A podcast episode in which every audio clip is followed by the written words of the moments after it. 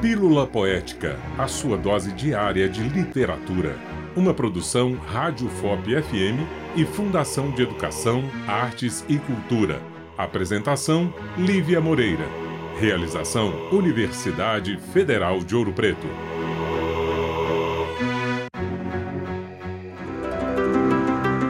No meio do caminho. No meio do caminho tinha uma pedra. Tinha uma pedra no meio do caminho, tinha uma pedra. No meio do caminho tinha uma pedra. Nunca me esquecerei desse acontecimento na vida de minhas retinas tão fatigadas. Nunca me esquecerei que no meio do caminho tinha uma pedra. Tinha uma pedra no meio do caminho, no meio do caminho tinha uma pedra. Este poema foi escrito por Carlos Drummond de Andrade em 1928. Ler literatura, além de prazeroso, nos ensina a ler melhor o mundo. Quando foi a última vez que você leu um livro? Pílula Poética, a sua dose diária de literatura.